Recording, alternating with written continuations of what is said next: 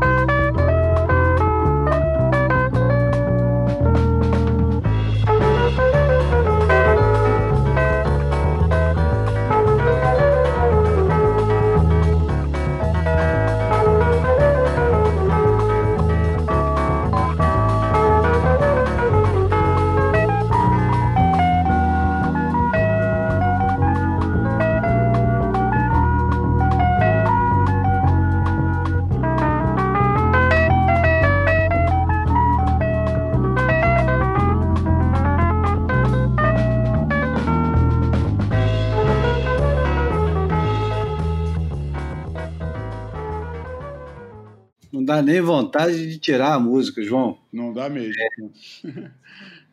Começando o boia número 61, firme e forte aqui na terça-feira, 8 de setembro, 11 horas da manhã, 11 e 9. Começamos com som imaginário do disco A Matança do Porco, que já não está mais na moda, hoje não é mais legal esse negócio. Não pode nem falar. Pode. Eu... judeu. pode matar, mas não pode comer, é diferente. É... Bom, eu, Júlio Azer, aqui do Rio de Janeiro, começando o boy número 61, na companhia do João Valente, que está lá em Lisboa ou no Estoril hoje? Estoril, voltei para a base. Bruno Bocaiúva passando o feriado em Búzios, aproveitando a praia e evitando o trânsito. Eu passei esse final de semana, eu passei quatro horas e meia na ida e mais quatro horas na volta. É quase uma viagem é, atravessando o Atlântico, João. Pô, Foram tempo assim, cara? Oito horas no carro Por quê, indo. Cara? Porque, porra, eu acho que é, esse mundo pós-pandemia, o pessoal tá meio no, numa, numa histeria coletiva. Então, todo mundo tem que sair ao mesmo tempo, não pode perder nenhuma oportunidade. Parece que se perder a oportunidade, não, talvez não tenha outra. E era aniversário de um, de um sobrinho querido, e fomos todos para Búzios. Por coincidência, o Bruno também estava lá, mas a gente nem sai, eu pelo menos não saio de casa. Porque... Ah, para Búzios. Eu estava pensando você estava falando de Teresópolis. Não, falando de Búzios. Ah, já não ia ah, para Búzios. Aí já entendo melhor, as quatro horas. Não ia para Búzios há anos. E vou ficar mais alguns anos sem ir. Cuidado, hein? Quanto mais afirma essas coisas, quando você se vê, próximo final de semana tá caindo lá. Pô, eu fui de carona, no banco de trás andar por cima. É, olha, eu quero começar o boia antes de dar a palavra. Primeiro lugar que eu peguei onda na vida, sabia? Primeiro? Primeiro lugar que eu remei em cima de uma prancha na minha vida. Caramba, que curioso. É, Jeribá. Claro. Na época, era a única casa que tinha lá, a casa que eu ficava. Engraçado. A Brigitte Bardot tava, não? se, tava, eu não, se tava, eu não reparei. Não, porque uma das melhores lembranças que eu tenho de Búzios é quando, nos anos 80, ia com com um amigo meu, Afonso, tinha casa lá e a gente ia sempre pegar onda, passar o final de semana lá fazendo as coisas que o pessoal que tem 20 anos faz. Pegando onda, bebendo de tarde, saindo à noite. E sempre é, eu, Pedro, Beto, a gente ficava pegando onda o dia inteiro e um dos amigos nossos, o Pedro, namorava uma menina que o, o pai tinha uma casa, mesmo em Jeribá, assim, na areia, que hospedava nada mais, nada menos que a Luísa Brunet. E é claro que a gente estacionava o carro sempre em frente à casa e, quando podia, passava no meio da casa para dar aquele oi e, quem sabe, cruzar com a Luísa Brunet, que não tinha, é, não fazia cerimônia nenhuma de mostrar aqueles é, seios espetaculares que a gente via na, nos anúncios da revista da. Como é que era o nome da Dijon? Da Dijon.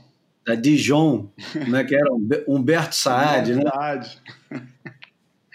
E ela, e ela sempre sorrindo, uma simpatia. Ela devia adorar que, aquele bando de marmanjos de 20 anos ficava fazendo questão de passar por ali, cumprimentar. Nossa, era. A gente era feliz e sabia bastante. Não, eu estou falando bem antes disso. falando de 73, 74, mais ou menos. Ah, eu nem era nascido ainda. Eu quero, eu quero começar o Boia 61 agradecendo ao. Eu não sei como é que é o, o nome dele, eu só sei como é que é o apelido de Instagram. É o Ouda Sasso. Ele fez a gentileza, escutou um programa que a gente falava desse livro, o livro em questão aqui é The World in the Curl, An Unconventional Story of Surfing, do Peter Westwick e do Peter Nuschel. O, o Oda mora nos Estados Unidos, fez a gentileza de comprar o livro e enviou para mim. E, bom, é um livro difícil de achar, um livro caro. E agora está aqui nas minhas mãos. Eu faço questão de, de agradecê-lo. Pô, que simpatia, e... cara. E o que eu catei esse livro, escrevi pro, pro autor, perguntando se ele ainda tinha, já não tinha. É, o livro tá caro mesmo nos Estados Unidos, nos lugares que eu achei, tá, tá bem caro. Ele mora onde, você sabe? Se eu não me engano, mora na Califórnia, mas eu, eu já não lembro. Trocamos mensagens há algum tempo atrás, uhum. eu, eu já não lembro. Mas também quero fazer justiça ao Caio Marcolini, que nos mandou a notícia do, do time de surf alemão treinando em Viena do Castelo, que pode parecer uma besteira, mas foi assunto na semana passada. Ele, ele, ele que nos mandou, eu não lembrava. Enfim, é... e assim a gente começa o Boia 61. João, estou sabendo que esse final de semana foi animado porque tem Indy Lisboa. O que, você tem visto de coisa boa? É assim, na verdade eu vi mais durante a semana do que no final de semana. É, eu como esse ano e como muita gente boa Estou com pouca grana no bolso, me concentrei na oferta musical, que é a parte que acaba me interessando mais do indie, é, assim como o bloco, né? Porque tem sempre filme interessante passando. E, mas assim como como o, o, como programação, bloco de programação, a parte musical é, tem sempre uma oferta muito boa. E semana passada eu assisti White Riot, que é um filme que é um documentário sobre a, a o movimento. É, aliás, o filme é bastante atual e talvez não por acaso é, ganhou o prêmio do, do, do da, da, sessão musical do, do Indie. E é um filme que retrata o movimento Rock, rock Against Racism, que foi um negócio que começou a ser é, é, um movimento que começou através de um fanzine que era editado em Londres na época do, da, da emergência do punk e que no fundo contextualiza muita gente escuta é, normalmente e não para para pensar é, por que, que tem tanto reggae misturado com o punk, por que, que o, o Clash tocava tanto reggae, por que, que tantas bandas, é, por que, que o, o no fundo a, a, pegada do punk é uma pegada muito batida no ska, que também é um, a um ritmo caribenho de origem é, negra. E, e, e, tem a ver com isso tudo, porque é, a, a, na época tinha um movimento racista muito grande e até me surpreendeu, porque é, surgem como apoiadores desse movimento racista caras como. Mas, mas ostensivamente mesmo, assumindo mesmo. O Eric Clapton, por exemplo, que, que, que que apoiava o, o, o representante, o. Porra, cara, ah, agora está me faltando o nome, mas é um, um, é um membro da Câmara dos Representantes, que é a, que é a Assembleia do governo é, inglês, e que apoiava claramente o racismo e, a, e, a, e, e fechar as portas para a imigração e expulsar os imigrantes que estivessem lá. E o Eric Clapton é, manifestou claramente seu apoio para isso, inclusive o cara é, é, depois o editor desse, desse fanzine, que, foi, que era o, o, o, o elemento central de divulgação das, da, da, das ideias de, do, do, movimento antirracista no rock, é, ele até confronta o Eric Clapton nisso e falou: ele escreveu um texto sobre esse assunto e terminou o texto perguntando. É, Mr. Clapton, afinal de contas, quem é que matou o xerife? Porque com certeza não foi você. porque o, o, grande sucesso, né, o, é, o, grande sucesso solo do, do, do, Eric Clapton foi o I Shot the Sheriff, né, a música do, do Bob Marley. E, e, e, ele fala mesmo, pô, você é um hipócrita, cara. Toda a tua música é baseada é, é, é de origem negra, cara. É, e você está aqui se manif fazendo manifestações antirracistas. Eu, depois disso, fui até procurar e o Eric Clapton já se retratou disso, falou, né, se apoiou na sua fase de drogas e bebedeira para justificar o, o, o, injustificável. Mas teve mais, cara. O Rod Stewart, por exemplo, é um cara que também se manifestou é, várias vezes a favor desse, desse membro da, da Câmara dos Representantes. E, enfim, é, o, o documentário é, é muito bom, tem uma montagem super dinâmica entre recortes do fanzine, recortes do jornal, declarações da, na, da imprensa da época, declarações de televisão, pedaços de show, que culminou com um show muito grande, né, em que é, onde tocava Tom Robinson Band, tocava e, e com, com, The Clash no, no, no topo da, da, da do cartaz. É, então, vi esse e vi uns muito interessantes também. Tem um chamado Laurel Canyon, sobre aquela área que os malucos todos moravam na Los Angeles do, do, do final dos anos 60, final dos anos 70.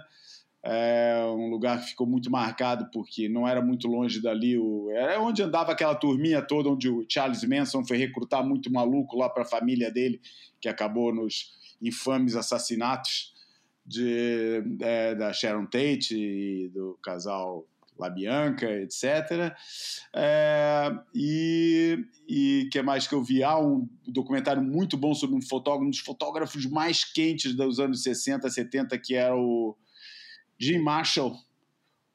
Porra, incrível, cara. A quantidade de fotos que existem dele que eu já conhecia de capa de disco, de revista de som, de etc, que é tudo dele, conta a história do cara que é um personagem assim, como todos os personagens interessantes, é um cara bem com várias camadas, né? um cara que tanto era genial como insuportável, é, viciado em cocaína, é, maltratava todo mundo, mas depois também apadrinhava um monte de gente. Tem gente falando é, é, mil maravilhas dele, tem gente xingando muito, ou seja, torna a história interessante.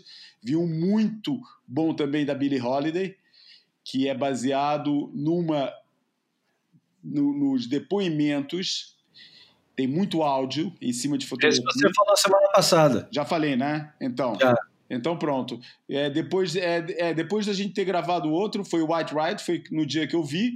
Vi uma versão restaurada do Gimme Shelter, famoso filme dos Rolling Stones sobre a turnê que acabou em Altamont com, com o assassinato de um negro por um membro dos Hell Angels. É um assunto que acho que quem nos ouve deve estar cansado de saber é, o que, que é o filme Gimme Shelter, uma versão restaurada não tinha nada de especial, mas foi bom para a primeira vez, um filme que eu tenho, né? E, mas pela primeira vez assisti na sala de cinema e terminou no sábado com um filme do Charles Aznavour, famoso cantor, né, um, dos maiores, um dos maiores nomes da chanson francesa, e que ele tinha mania de, para todo lugar que ele ia, ele carregava uma máquina Super 8 e até 16 milímetros e saía filmando tudo. Ele filmava tudo, cara. Tudo. Ele, ele falava, pô, vocês estão me olhando, mas eu estou olhando para vocês também. Daí filmava público, fica, filmava o, as pessoas com quem ele interagia, mas, faz, mas filmava sério mesmo, tipo, fazia plano e contraplano, etc. Daí ele tinha tudo junto, aí ele escreveu um texto tentando unificar um pouco a, a, as as filmagens, chamou um cara para ajudar ele a editar, ele morreu no meio do processo, o cara finalizou o filme, o filme é atribuído ao Charles Aznavour, mas a realização é desse cara com quem ele trabalhou, a edição e que finalizou o filme. Filme muito bonito, principalmente para quem gosta do, do, do Asnavu. Tem algumas das tem umas interpretações assim tipo épicas de algumas das maiores músicas dele, mas contextualizadas com a época que ele está vivendo. Por isso você entende que quando ele cantava lá Boheme existia todo um contexto na vida dele que apontava para isso. Quando ele cantava She era especificamente para uma mulher. Quando ele cantava é, For Formidable, também era uma era, tinha, tinha uma coisa com a mulher dele, conta as origens dele, a, a volta dele à Armênia. É muito bonito o filme. E que vai passar também de novo aqui em Portugal quando for a festa do cinema francês em outubro. Bom, só para dizer que, para complementar, o White Riot é o nome da música do The Clash. E, aliás, um, uma das músicas mais representativas né, do, do The Clash. É. E essa, essa música, por acaso, você me lembra que eu, aproveitando as quatro horas dentro do carro, eu fui ouvindo um podcast da BBC que narrava a, a conturbada época que o Fleetwood Mac gravou o Tusk, que foi o álbum em seguida do Rumors, que foi o álbum que ficou 21, o Rumors ficou 21 semanas no número 1 e rendeu milhões. O Fleetwood Mac se tornou a, a principal banda do mundo ali no finalzinho dos anos 70. E tem a, a descrição do processo, é a coisa mais fascinante que tem. Eu, o, o, eu, era o Mick Fleetwood, é, o John McVie, o Lindsey Buckingham. Ah, Lindsey é, Contando em primeira pessoa, né? E um deles dizendo que, pô, os caras ganhavam de direitos autorais 50 mil dólares por dia naquela época. E torravam quase tudo em pó, né? Torravam em tudo, porque como eles fizeram o disco mais vendido, um disco que é, calhou com a época do boom das FMs, então a FM estava explodindo nos Estados Unidos e, e, no mundo inteiro, e o disco tinha o som perfeito para tocar nas FMs. Ah, você está falando do Rumors, né? Do Rumors. É. E eles e eles, é, a eles foi oferecido pela gravadora toda a liberdade possível para poder fazer o melhor que eles queriam. Ou seja, gasta o que tiver que gastar. E os caras dizendo que durante a gravação era almoço e janta com lagosta, é, champanhe cristal e não tinha limite.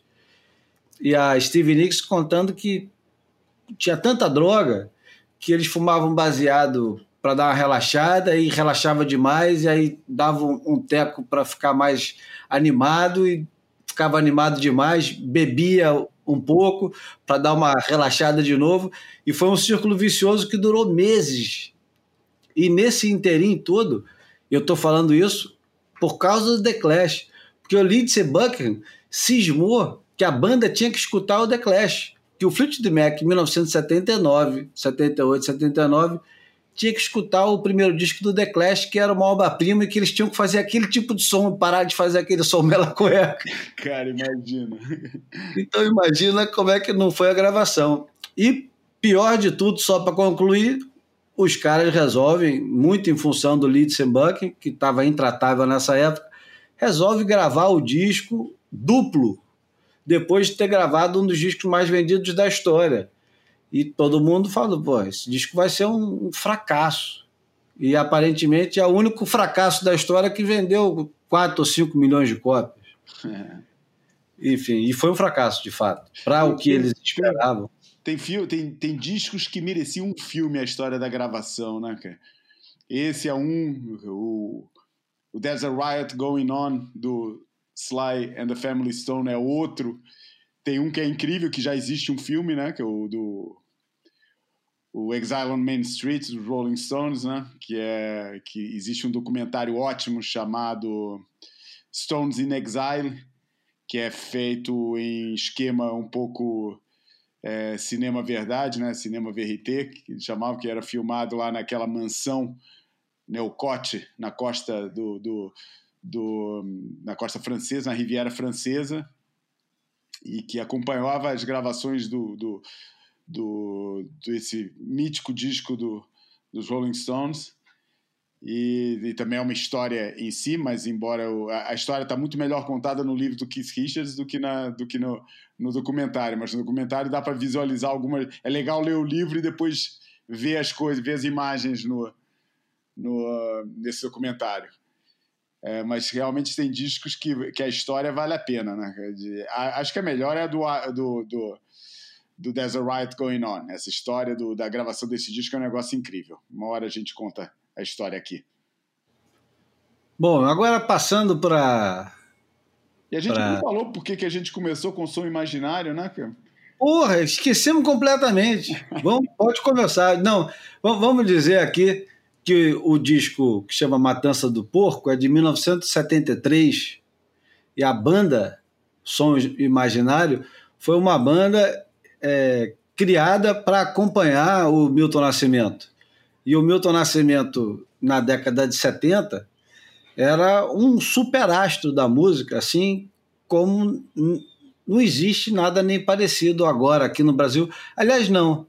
É, fazendo uma comparação muito esdrúxula assim, e, e bem é, chula, ele estaria assim para o que hoje é a Anitta. A Anitta grava com os artistas gigantescos de, de música pop, né?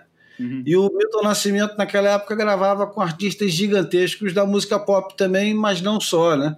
Você tinha o Wayne Shorter e, porra, cara, o, o Steve Wonder achava o, o, o, Milton Nascimento o grande vocalista da década.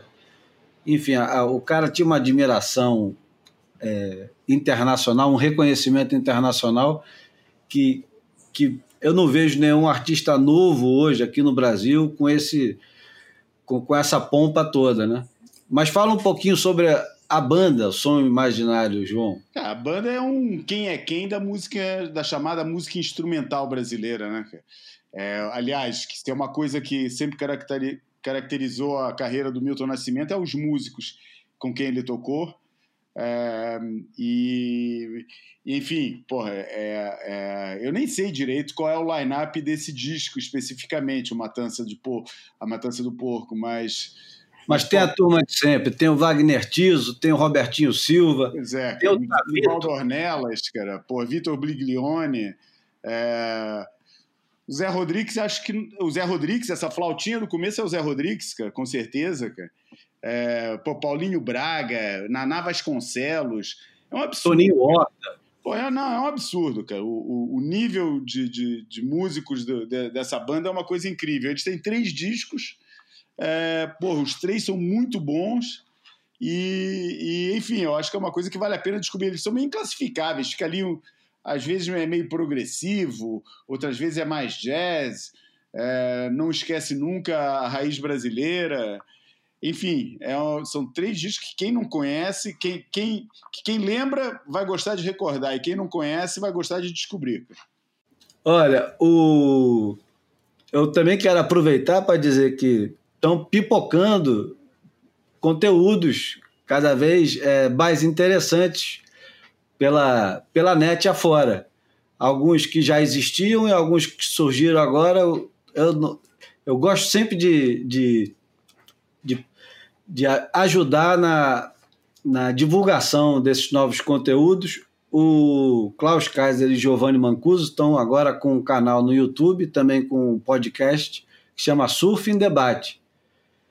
E quem me alertou disso foi o Renato Ickel, que disse que tinha uma entrevista fantástica juntando Arnaldo Spayer, Roberto Perdigão, Virgílio, Renato Ickel, o Klaus e o Giovanni, claro, né? E que eles contaram histórias do Arco da Velha. Quando junta o Perdigão e o Arnaldo, sempre são histórias fantásticas, não, não resta a menor dúvida. Mas eles já entrevistaram o pessoal do, do dos top top 44 é brincadeira, né? O cara com 2020 falar top 44 é sacanagem. Mas enfim, do WT, do WCT, da WSL, Mineiro, Felipe Toledo, eu acho que vale a pena ouvir. E o outro também que eu recomendo aqui, e que também está no YouTube de cara nova, é o Por Dentro do Tour, do Marcelo Bosco, do Marcelo Andrade e do Felipe Zobaran. Essa semana eles, eles entrevistaram o Luiz Henrique Pinga e eles, quando tem alguma coisa, alguma análise a ser feita da WSL, eles são pontuais, eles estão sempre presentes. Eu gosto muito da, da, da análise do tanto do Marcelo Bosco quanto do Marcelo Andrade. Nem sempre concordo, isso não faz a menor diferença. O importante é ouvir e você fazer a tua própria avaliação. É Bom, aqui em Portugal é, continua, acho que muito, muito vagarosamente, um que tem um potencial muito bom, que é a Minha Vida é um, Minha Vida Dava um Tubo. Eu acho o título um achado. É, e que na verdade são entrevistas de vida com personagens. Gabriel Pensador já, já passou por lá, Ítalo Ferreira, quando teve aqui nesse inverno, também fez um. Fez um, tem com o Nick Von Rupp, é, que é o Miguel Pedreira e o André Dias que fazem, é, mas que falha o que, o que ganha em qualidade de episódio falha, falha no ritmo, demoram muito os, os episódios a sair. É, quem está fazendo agora um também é o Nuno Joné, lendário, lendário locutor da SP barra WSL. Por pouco não, não começa na, na IPS, mas é, é a voz mais poliglota do nosso meio, que viajou o mundo inteiro fazendo narração de, de, de campeonato de surf e que conversa com o filho dele, que mora já há muitos, o filho dele, Sol, que mora já há muitos anos em Singapura. E é uma conversa de pai e filho, com o surf como elemento central, e eles vão conversando, vão aproveitando para pôr as notícias familiares em dia e conversando sobre a atualidade do surf também. Não tem nenhum nome, chama Nuno Joné mesmo, está nas mesmas plataformas que os outros podcasts. E está lá também disponível para quem quiser ouvir. É mais um podcast sobre surf em português. Falando em podcast, não podemos deixar de dizer aqui que o Matt Marshall começou essa semana o, o podcast dele. Como é que se chama?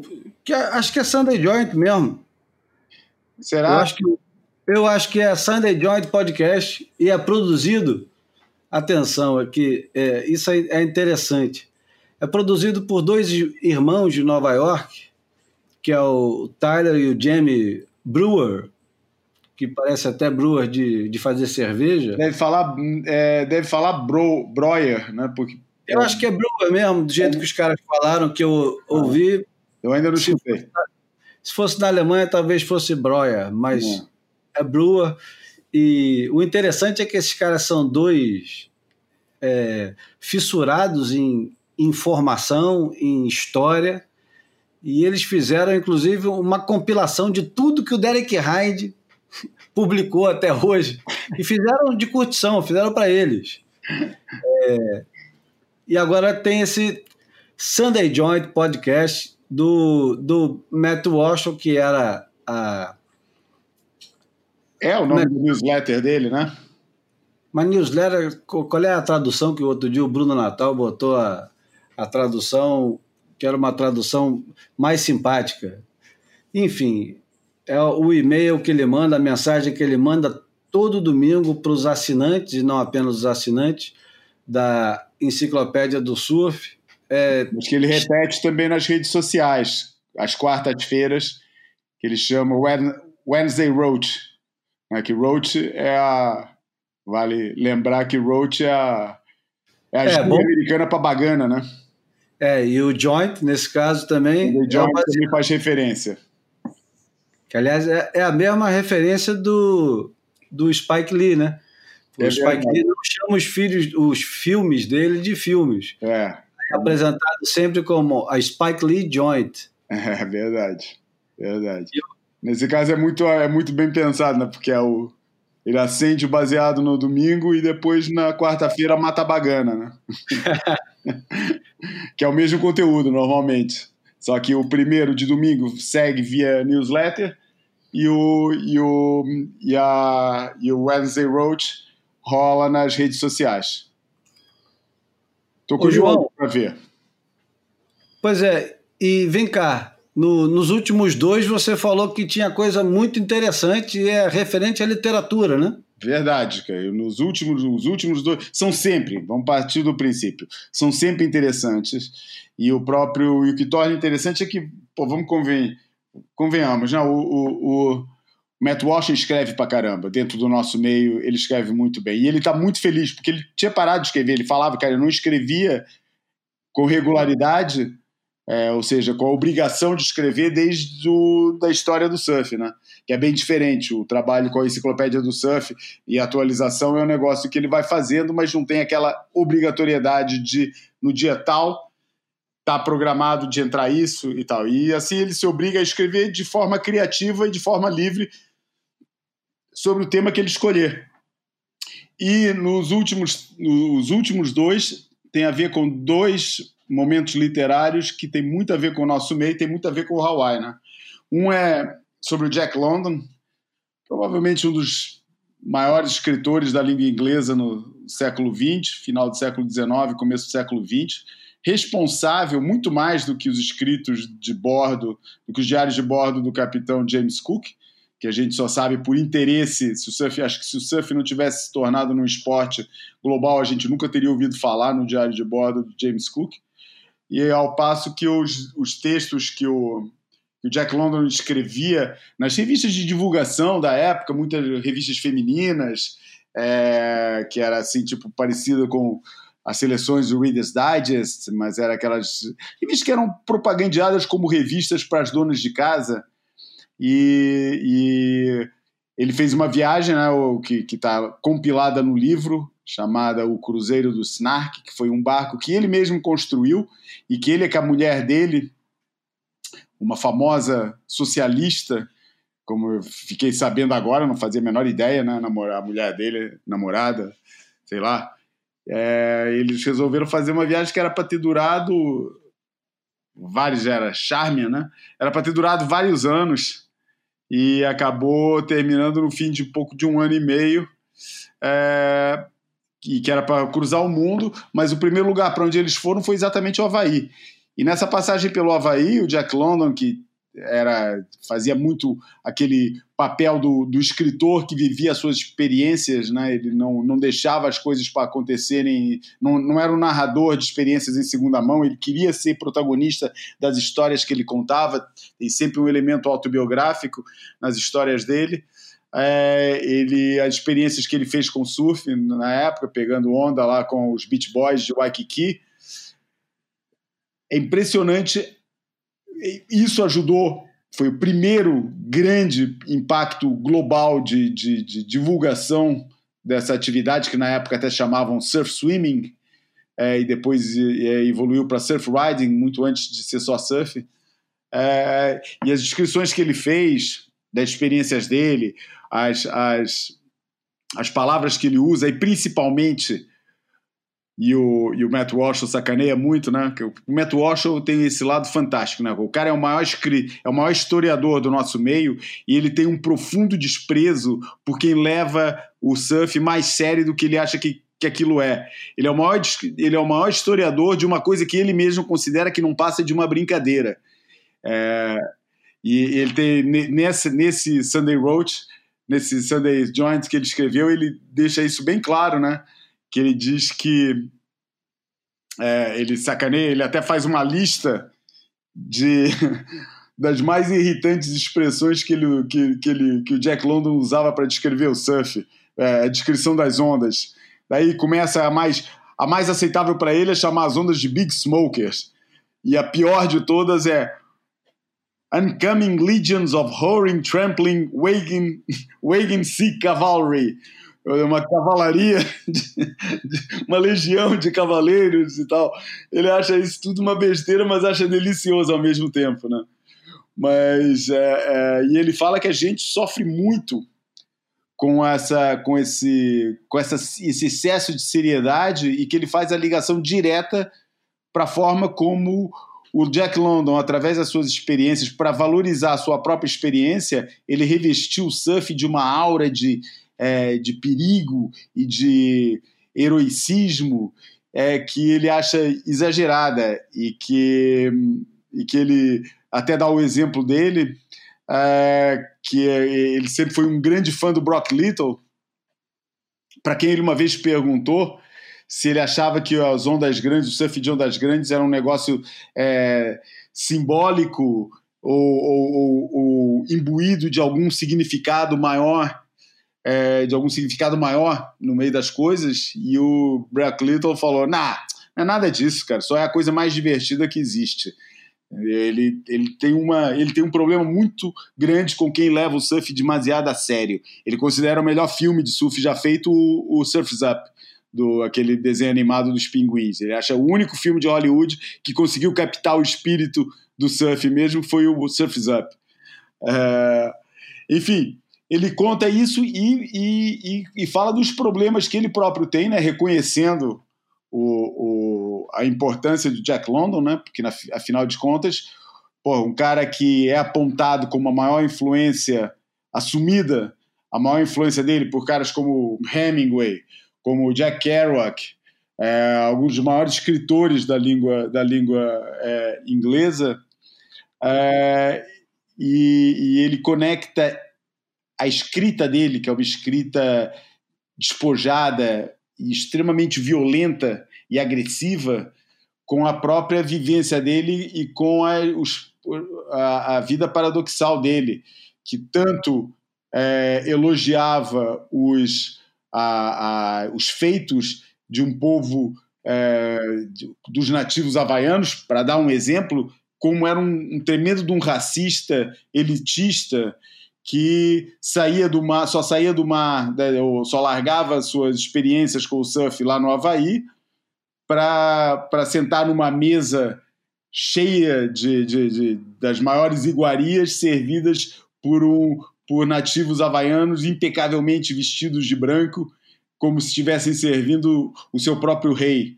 Uh, e então ele conta um pouco da história do Jack London, né, um cara que, que foi um órfão e que atravessou é, todo um momento de pobreza é, e de miséria extrema no fim da na grande crise do fim do século XIX é, e depois começa a crescer no mundo literário e aproveita o mundo literário e a sua fama literária para se vingar de tudo que ele achou que estava errado na vida dele e, e arrumando bodes expiatórios para espiar os seus próprios demônios demônios que acabaram por levar a melhor, porque o Jack London acabou se suicidando, né? É, enfim, é uma leitura que vale a pena, porque realmente o, eu acho que, o, que, que por essa importância que o Jack London tem para o nosso mundo do surf e pela importância que ele tem para o próprio mundo da, da literatura. O outro, o Sunday Joint, que foi anterior a esse, não, foi o dessa semana, é sobre o James Michener. Ele fala muito sobre o James Michener, que é o autor do o James é, né, ele, ele, é, ele, é um, ele, é um, ele é um autor especializado em grandes é, é, epopeias, grandes épicos literários, e ele escreveu o livro definitivo da história, é, uma, é, é um livro histórico, romance, é um romance histórico que conta toda a história do Havaí. É, e quando eu falo toda, é porque começa exatamente com a gênese da própria, das próprias ilhas, com a gênese o primeiro capítulo é todo sobre a gênese geológica das próprias ilhas havaianas, que curiosamente é a minha parte preferida do livro e que ele fala que porra, que graças a Deus quando ele leu esse livro já já já tinha experiência suficiente para saber que ao fim de três páginas que era, que era hora de saltar para o segundo capítulo, que ele acha esse capítulo insuportável.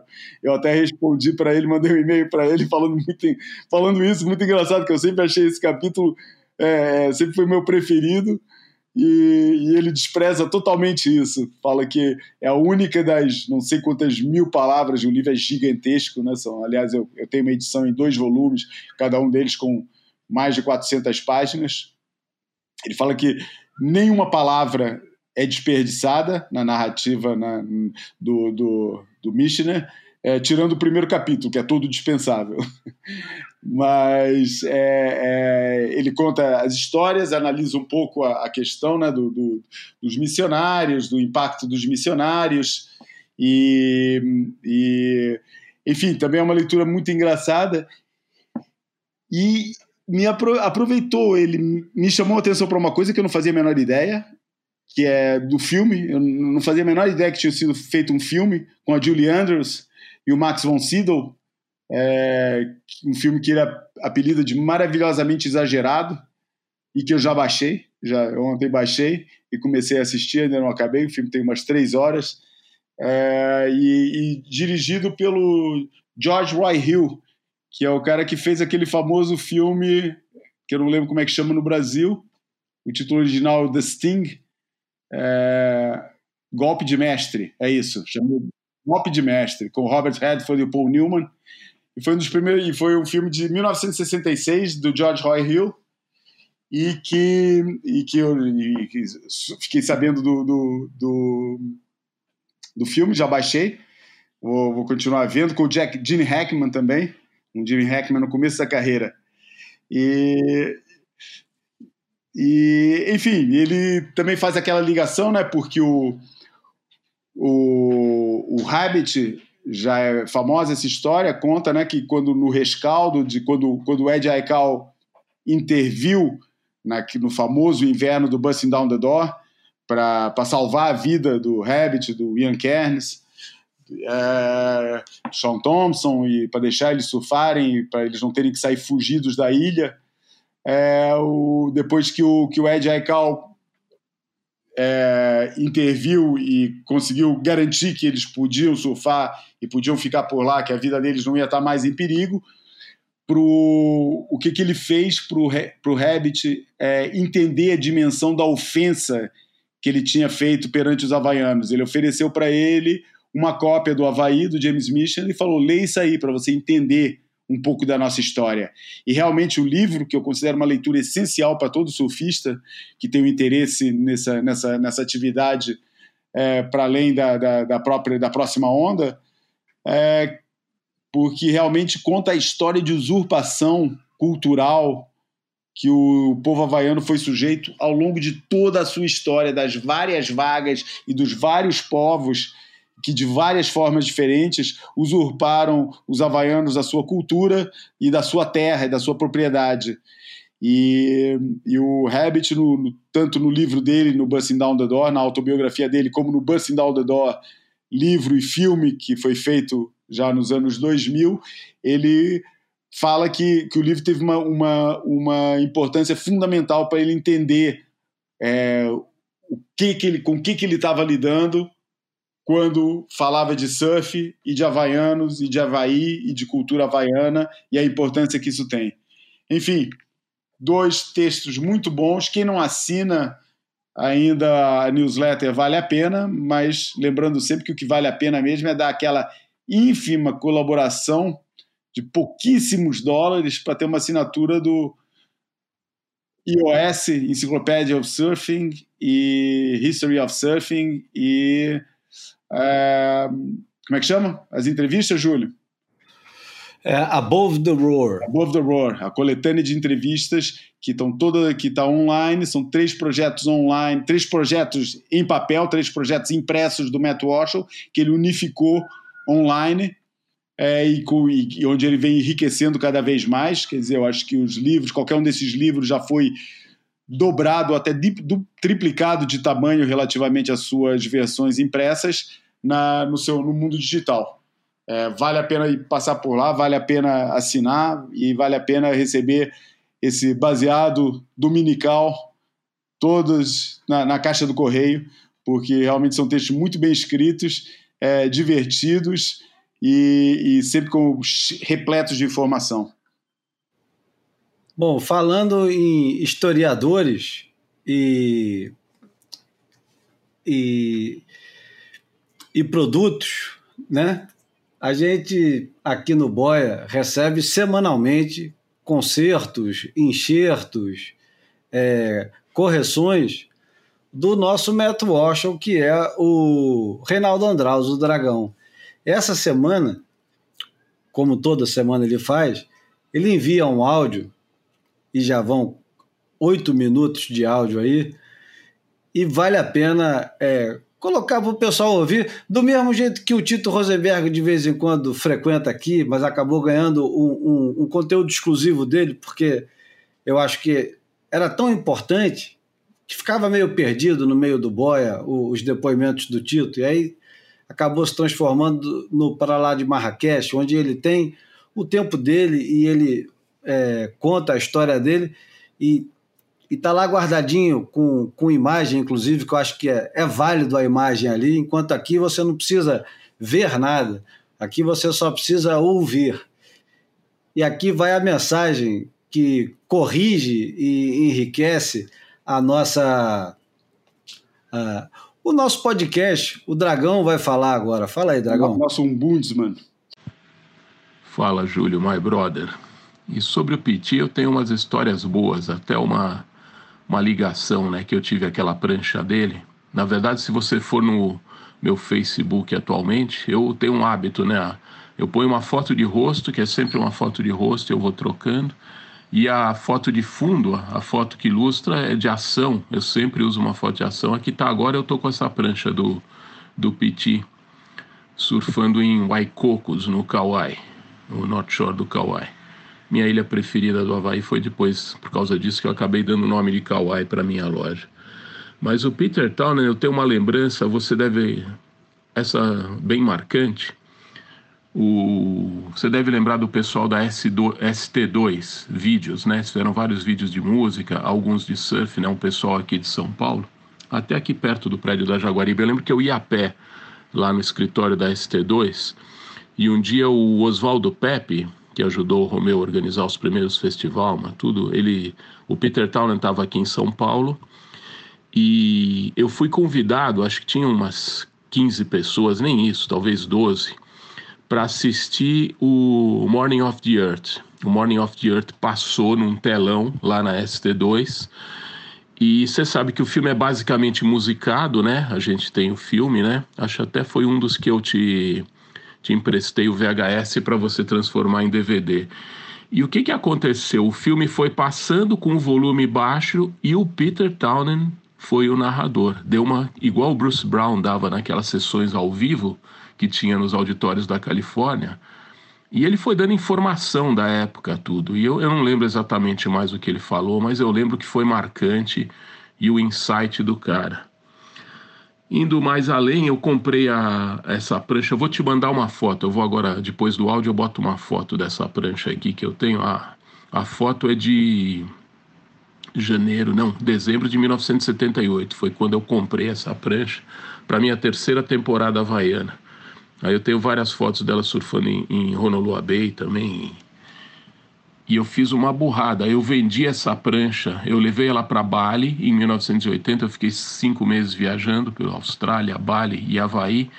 E em Bali eu vendi ela, é uma 6 e 11, e troquei troquei por uma Peter McCabe, uma Trade Winds, que eu tá, conheci o Peter McCabe lá em Bali em 1980.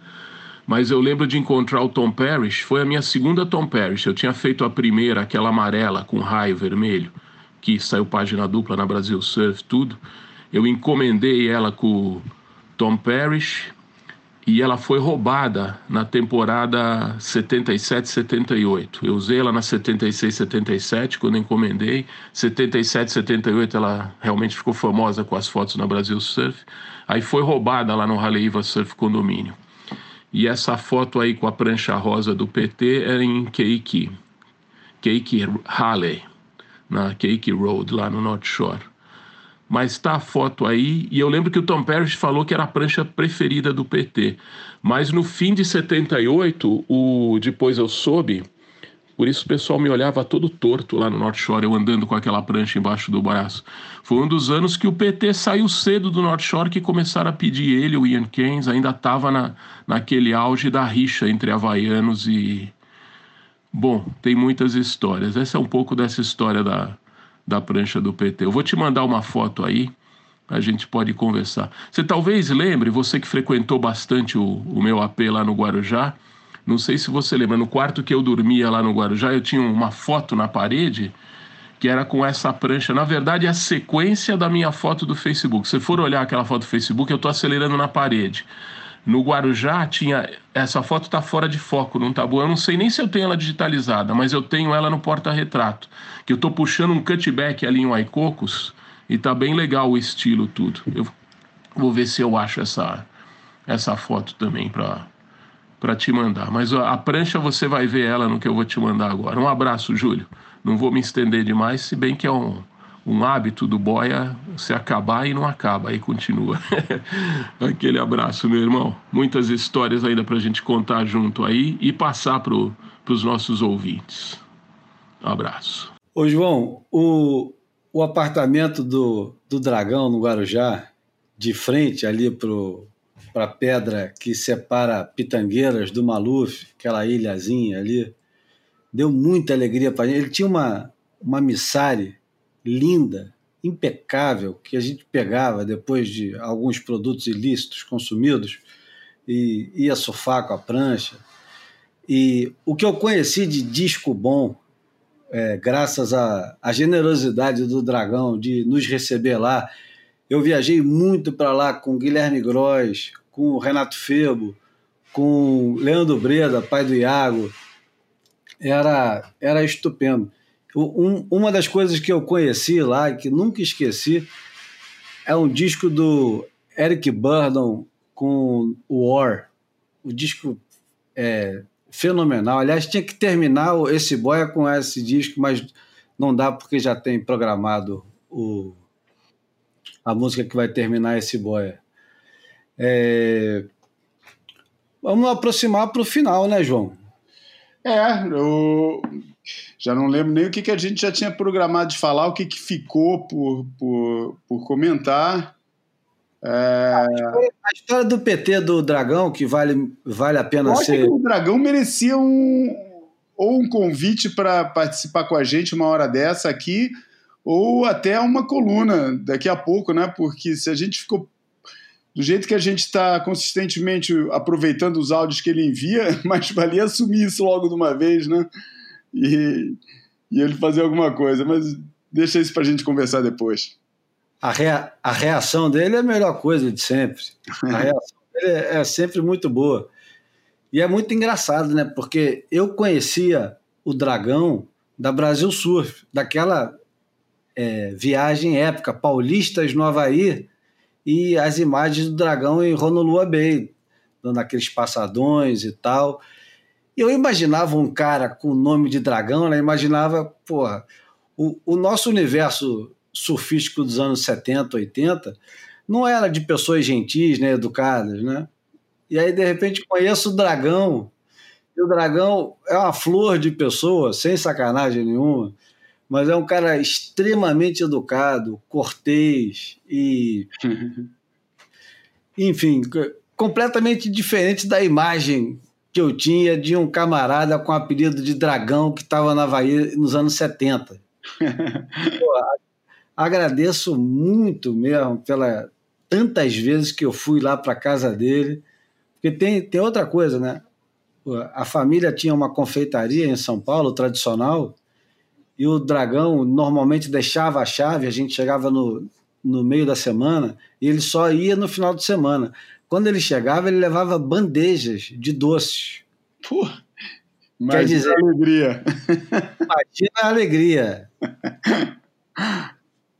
E esse, e esse apartamento ele está documentado num dos cambitos, ou num dos filmes do PP, uma conversa muito engraçada do, do Renato Febo com Guilherme Gross, falando sobre os gringos, plancha gringa, leite gringo, sucrilhos gringos e tal. Aí conclui com o Ricardo Martins falando: oh, gringa é o caralho, pô.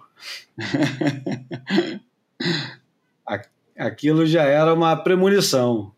Uhum. Porque hoje em dia não tem nem mais muito, não faz nem tanto sentido. Os caras é que estão copiando o Ítalo, o Gabriel, o Felipe. Gostou do clipe do Felipe? Do último? Gostei. Eu, é, é, muito bem feito e tal, mas.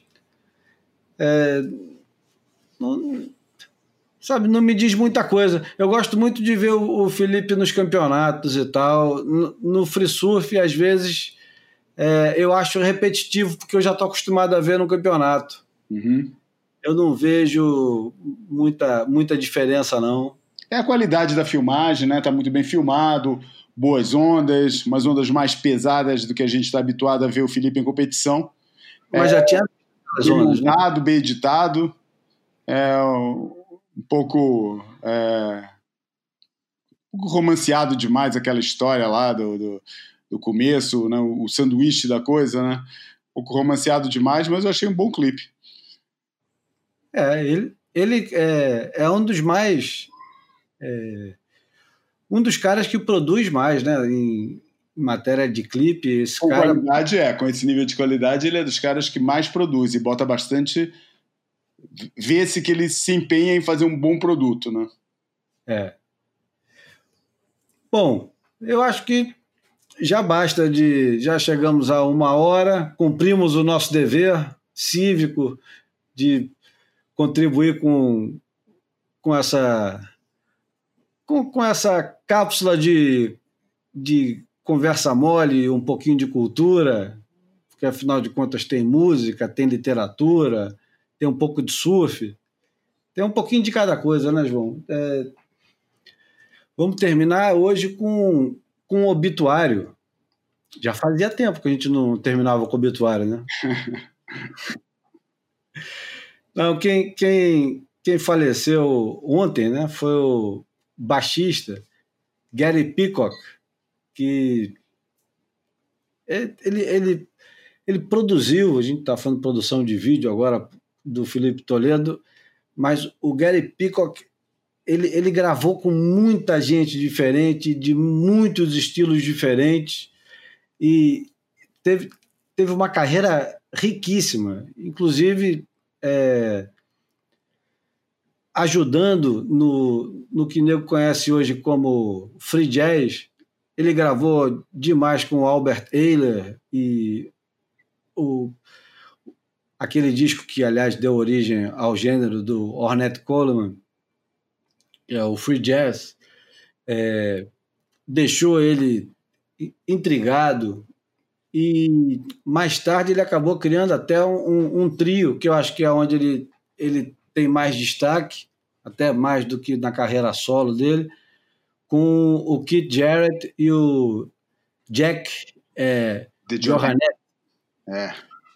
E eles gravaram um, uma série chamada Standards. Eu acho que são dois ou três discos, que é um dos uma da, que a gente vai usar agora aqui no final. E num dos obituários, no obituário da rádio é, NPR, americana, tem um, uma frase dele que eu achei tão bacana, cara, que, que, que diz, diz tanta coisa, não só pelo que é, ele pensava sobre a música ou que ele representava, mas a gente pode adaptar para tudo.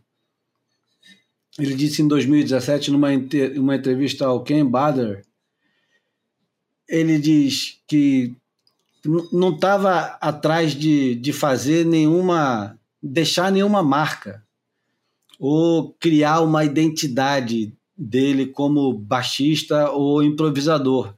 Falou, não é sobre mim, é sobre a minha responsabilidade de estar no lugar especial com pessoas que podem compartilhar, desfrutar e sentir algo. Então, um cara desapegado do, do, do papel dele, muito mais preocupado com o papel da música que ele faz, né? E isso faz um, um, uma falta né, grande no discurso das pessoas, às vezes, né? Esse, esse desapego, né? Eu tenho uma profunda admiração por esse pessoal que, que ainda por cima consegue é, ser eloquente quando vai se, se vai vai falar do, do desapego, né?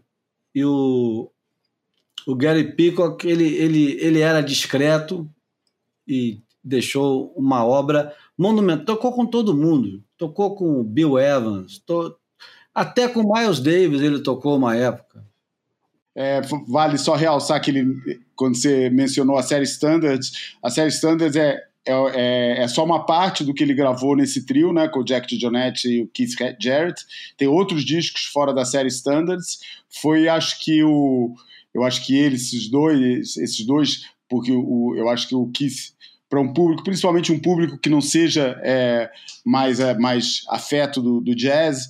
Acho que o, o personagem mais é, mais transversal será o Keith Jarrett, né, que tem aquele famoso disco dos, dos concertos de Colônia, o Cold Concert, que é uma coisa que extravasou muito o âmbito dos discos de, de, de jazz, das gravações de jazz mas eu acho que foram os parceiros é, mais fixos do, do Keith Jarrett, o Gary Peacock e o, e o Jack DeJohnette.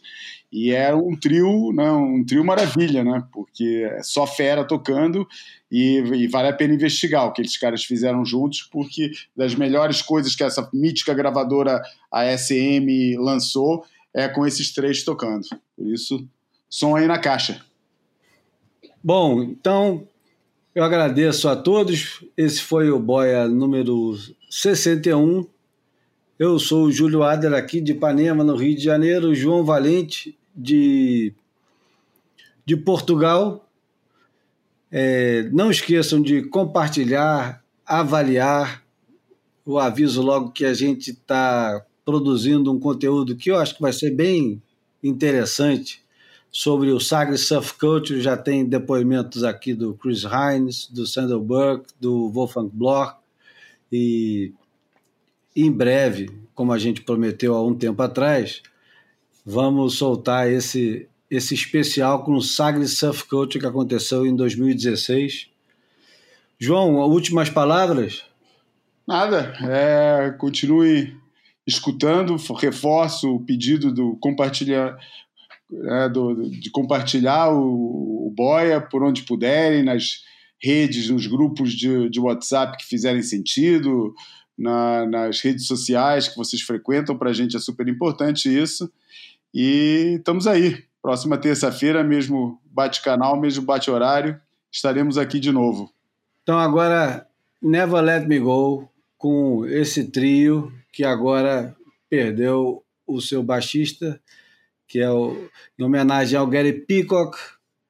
Vamos com essa música que é da, das sessões de gravação dos Standards no estúdio de Nova York. Gary Peacock, Jack Johanette e Keith Jarrett com Never Let Me Go. Um abraço a todos. Abraços.